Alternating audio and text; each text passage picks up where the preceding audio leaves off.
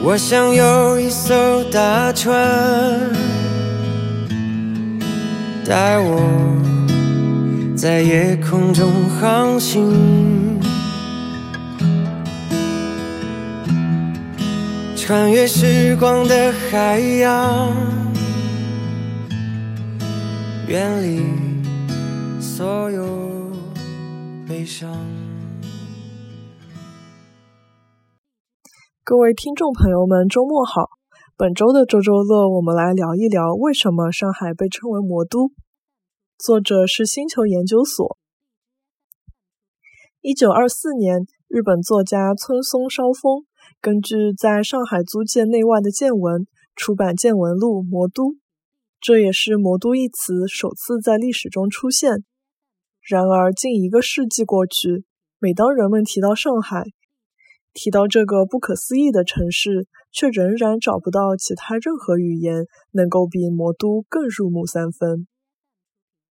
上海就是魔都，魔都就是上海，这在今日几乎毋庸置疑。可是，为什么魔都如此贴切？上海的魔性又在哪里？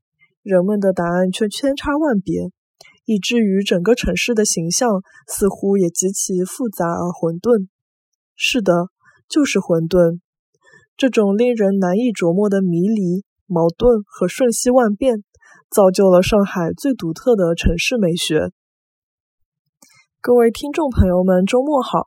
本周的周周乐，我们来聊一聊为什么上海被称为魔都。作者是星球研究所。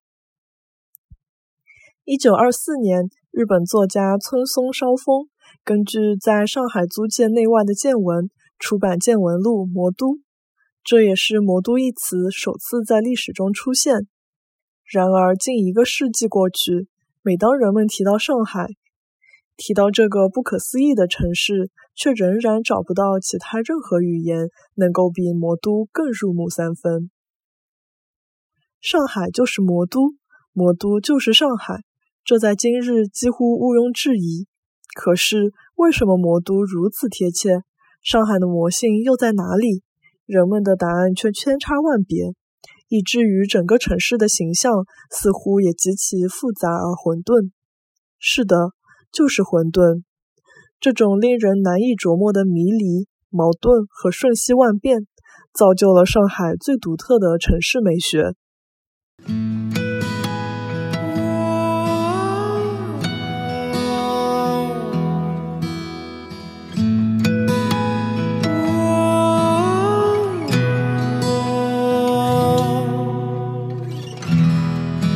我想有一艘大船，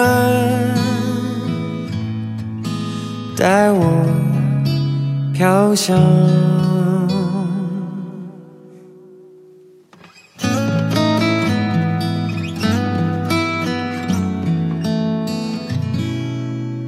你的心。